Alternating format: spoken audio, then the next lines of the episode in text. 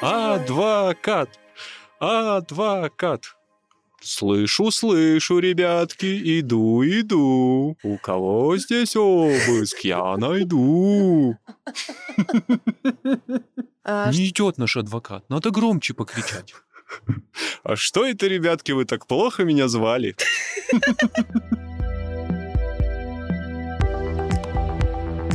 Приветики-конфетики! Здравствуйте. Вы слушаете подкаст «Дима, что происходит?». Если вы почему-то не в курсе, это такой подкаст, который делает редакция 66.ru, и раз в неделю мы здесь говорим о событиях, людях, явлениях, иногда даже сюжетах, которые нам показались страшно интересными, но которые вы могли не заметить в шуме ежедневных постоянных новостей, которые валятся на вас из всех телеграм-каналов страны.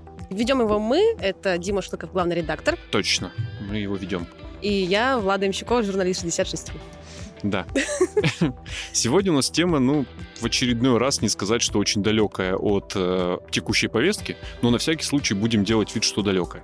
Сейчас поймете, о чем идет речь. Совершенно ни почему мы вдруг решили поговорить об обысках. Ну, обыск — это такое юридическое мероприятие, когда к вам по какому-то уголовному делу, реже по административному, хотя такое тоже бывает, домой приходят э, приятные молодые люди с надписью «Полиция» на спине, реже спецназ или ОМОН в масках. Ну, либо вы им открываете дверь, либо они сами вскрывают, после чего осматривают внимательно все, что у вас дома имеется. На всякий случай пояснил зачем-то кому-то в России в 2022 году, что такое обыск. Ну, никто же не знает. Так уж вышло, непонятно почему, что сейчас этот самый обыск может случиться не то чтобы у каждого, но у любого рандомного человека. Потому что не обязательно быть э, оппозиционным политиком Евгением Ройзманом или каким-нибудь криминальным авторитетом, на совести которого несколько трупов. Достаточно, ну, какого-нибудь воззвания в социальных сетях, неосторожно брошенного, или репоста какой-нибудь картинки. Ну, в общем, что мы рассказываем? Вы понимаете, в какой реальности мы живем. И если быть фаталистом, а мы все, я думаю, в последнее время немножко фаталисты, то раз уж избежать этого невозможно гарантированно на 100%, то можно быть хотя бы к этому готовым.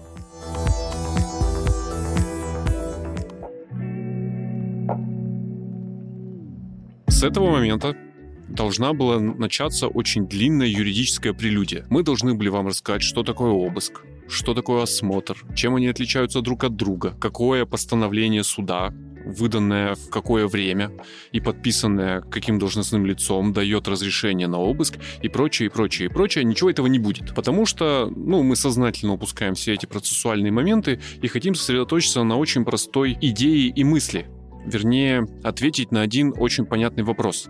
Как содержать свою собственную квартиру в таком виде, чтобы в любой момент туда могли ворваться прекрасные люди в форме, и у вас с ними очень плодотворно, интересно и максимально безопасно для вас прошел обыск. Давайте поговорим об этом. Прекрасно. Для этого мы опросили, не побоюсь сказать этого слова, годы работы в профессии. Всех знающих юристов посмотрели на то, как обыски проходили у людей, которые были к этому не готовы. Юрий Хованский, здравствуйте. Надеемся, вы нас слушаете. Максимально не готовый человек. Ну, его уже выпустили, можно шутить на эту тему. Я думаю. И, в общем, как нам показалось, составили такой вот, такой вот занимательный кейс. Давай начнем с имиджевых моментов. Они, наверное, самые интересные. Потому что обыск такая штука, которая не обязательно влечет за собой какие-то серьезные последствия. Более того, довольно часто не влечет ничего. Ну то есть следователи на полном серьезе могут прийти к вам домой, все переворошить, перевернуть, изъять все, что им надо, а потом просто ничего не найти, и им за это ничего не будет. Так можно, потом вам ничего не компенсируют и могут даже не извиняться, поэтому не всегда обыски приводят к тем результатам, на которые рассчитывают правоохранительные органы, но очень часто, мне кажется, даже гораздо чаще они приводят к имиджевым потерям. Откуда-то, непонятно откуда-то, материализуются фотографии всяких разных вещей, а, которые оказываются в разных телеграм-каналах от анонимных информаторов. И э, в итоге человеку приходится, в общем-то, э, краснеть и переживать, и чувствовать стыд за вещи, ну, которые вообще-то у любого человека, наверное, в доме хранятся. Но можно, в общем, по ним пробежаться и сообщить, чего не, не должно быть у вас дома, вот просто с точки зрения имиджа. Вообще, мне кажется, что вот самый простой ответ на вопрос, типа, как подготовить свою квартиру к обыску, это держать свою квартиру в таком состоянии, как будто бы вот через час придет мама. Ну, это невозможно, во-первых. Ну да, желательно, чтобы у вас было чисто. Чтобы у вас было чисто прибрано, потому что, когда обыскивали одного журналиста в Екатеринбурге, на всякий случай не будем его называть, хотя какая разница. Ну вот уже ничего у человека не нашли, но потом в сеть утекли фотографии, где у него просто переполненная пепельница на балконе. Ну, come on, ну у кого не переполнена пепельница на балконе? Но вот даже за такими вещами, ну, я имею в виду курящих людей, конечно. У людей не курящих, наверное, такого не случается, но у тех, кто курит и делает это на балконе в холодное время года, нет-нет, да она и переполняется. И вот как-то вот на это обращали внимание.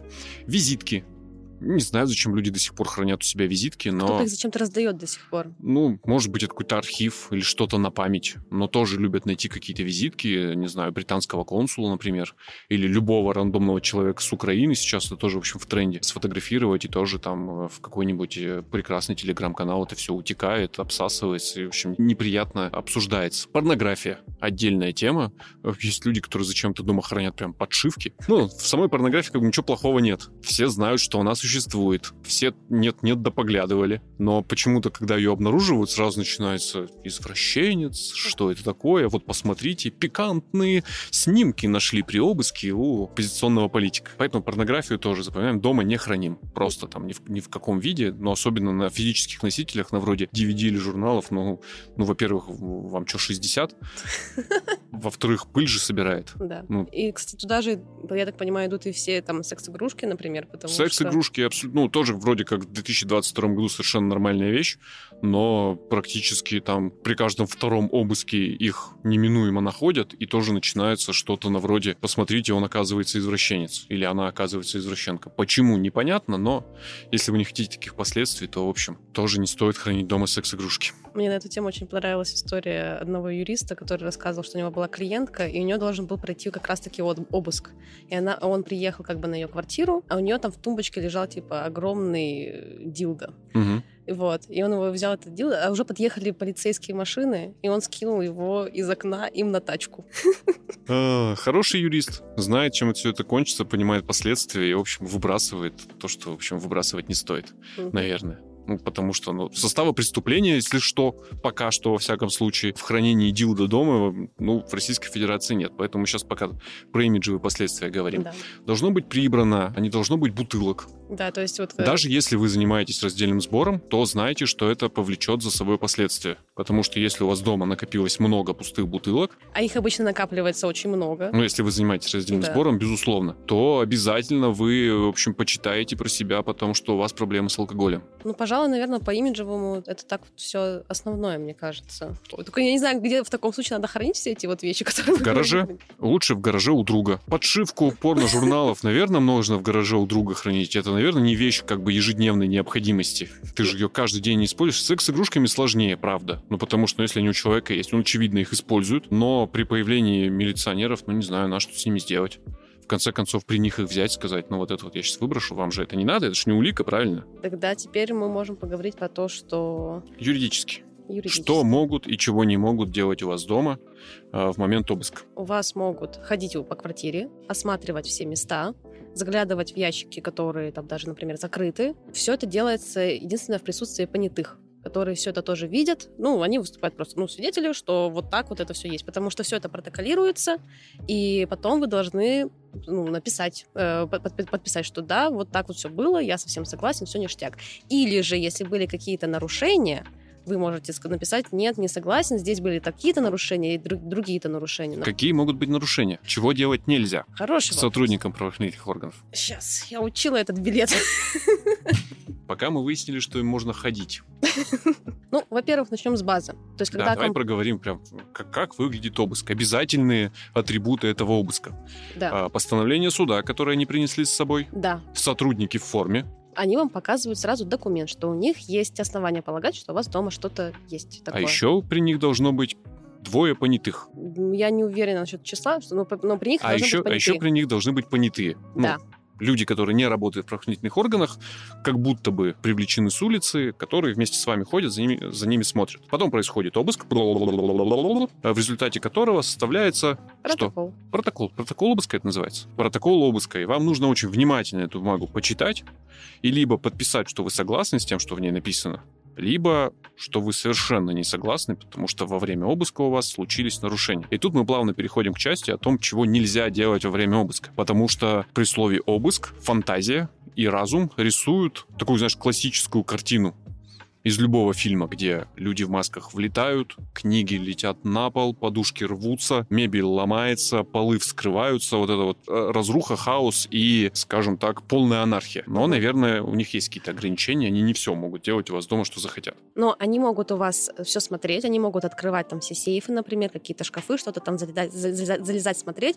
и что-то изымать, ну, если это имеет отношение к делу. Но при этом это должны видеть и вы, и понятые. Да. Начинаются вопросы там, когда начинается изымание ноутбуков, компу- компьютеров и, и телефонов. Вообще, с ними все не, не так просто, насколько я помню. Ну, понятно. Начнем с того, что в текущей реальности ноутбук, компьютер и телефон это, собственно, и есть самая желанная улика, потому что мы там живем гораздо больше, чем вообще где бы то ни было. Там, ну вот, про меня в моем ноутбуке вообще все. Естественно, не... да. То есть у вас их забрать могут. Но, то есть вы можете как раз-таки подготовить свои устройства. Тупо запаролить все. Во-первых, то есть, да, поставить пароли. Их вообще-то могут э, подобрать, когда у вас их уже изымут, они имеют на это право. Если они подберут, то подберут. Если не подберут, то, ну, не, не судьба. Все равно, то есть, все должно быть запаролено. Лучше не ставить, я так понимаю, никакие Face ID, вот эти отпечатки пальцев не надо, просто цифры, буквы, как, ну, по старинке. Если у вас есть что-то такое, что может вас каким-то образом скомпрометировать, не храните это лучше на своих устройствах. Храните это где-нибудь в облаке, на каком-нибудь отдельном жестком диске. диске. Жесткий диск этот унесите тоже в гараж вместе с порнографией, и вот пускай оно там все лежит. Все. Еще раз. Изъять у вас и телефон, и ноутбук могут, но не могут от вас требовать, чтобы вы разлочили эти устройства. Да. Ну, вернее, вы можете от отказаться, сказать, я, ну, я не буду этого делать, имеете право. Ну, да, они не имеют права требовать как раз-таки пароли от вас. Часто как раз-таки просто бывает, что запугивают людей, что что-нибудь, ну, применят какую-то санкцию, если ты не дашь пароли. Люди, естественно, в страхе все выдают, а на самом деле нет такого, в общем, Законный, закона. скажем так, законных последствий э, за это не должно наступать. Да. Могут наступать только противозаконные. Да, конечно же, во время обыска вам должны, вам, понятым э, адвокату, если он у вас есть, должны разъяснить ваши права, если это не делается. Это вообще тоже нарушение, об этом тоже нужно заявить и написать. Что касается адвокатов. С адвокатами такая довольно сложная история, и, ну, если у вас называется нет своего адвоката, то попробуйте написать хотя бы вот первый попавшийся телефон, вот кого вы вспомните из адвокатов, по-любому вот где-то он у вас есть все равно. Потому что пока они будут его искать, если вы напишете, что я требую привлечения адвоката, защитника, то его должны будут дождаться без без него не смогут э, проводить по закону обыск. Получается, по твоей логике, лучше бы, чтобы у меня его не было, потому что, скорее всего, обыск тогда не состоится. Да, так и есть. Все равно они пока его будут искать, пройдет достаточно много времени. Это просто, чтобы выиграть время. Ну, come on, в реальности такого не происходит. Мы все помним кейс э, с Евгением Ройзманом, где обыск, во-первых, начался без адвоката, во-вторых, когда он при приехал, его туда как бы, ну, не сразу пустили. Потому что Ройзман не требовал как раз-таки его юридически. Там вот был его косяк в том, что адвокат-то приехал, все окей, но Ройзман сам его как бы, он не давал этого требования, что, пожалуйста, пустите адвоката. Угу. В этом была ошибка.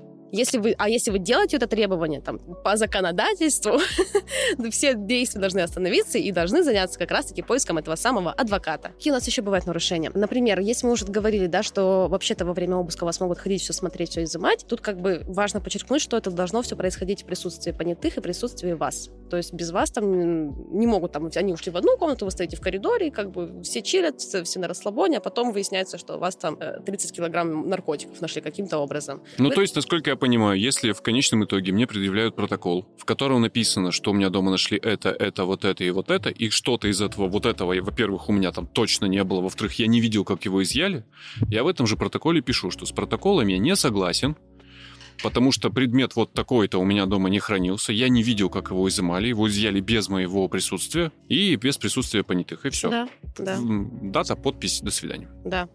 Этого, это не поможет в моменте, это поможет потом. Но обыск же еще такая штука, которая может длиться там не час и не два, и просто уставший человек такой, ладно, бог с вами, давайте подпишу все что угодно, пожалуйста, только уйдите ради бога. Вот так делать не надо, протокол надо читать внимательно и совсем с чем вы не согласны, не соглашаться, причем делать это письменно.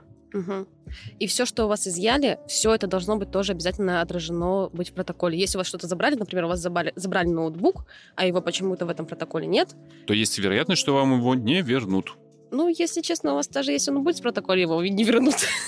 Ну, вещдок такая штука, он может долго храниться, да. Угу. В принципе, наверное, это, пожалуй, основа основ, вот что вот происходит во время обыска. Помните, обыск — штука, которая не только может произойти почти с любым, но и штука такая, ну, неизбежная, будем честны. Поэтому, если вам, к вам стучат в дверь, вы видите, что там стоит следователь, что там стоят силовая группа поддержки, вы понимаете, что это все происходит на законных основаниях, ну так, по-честному понимаете, что и повод есть, и постановление суда есть. Самое неклассное решение — это не открывать. У них есть еще прекрасная функция, на которую не имеют полное право, это вскрыть вашу дверь в случае, если вы им не открыли или вас, например, нету дома. Пора-пора-пам.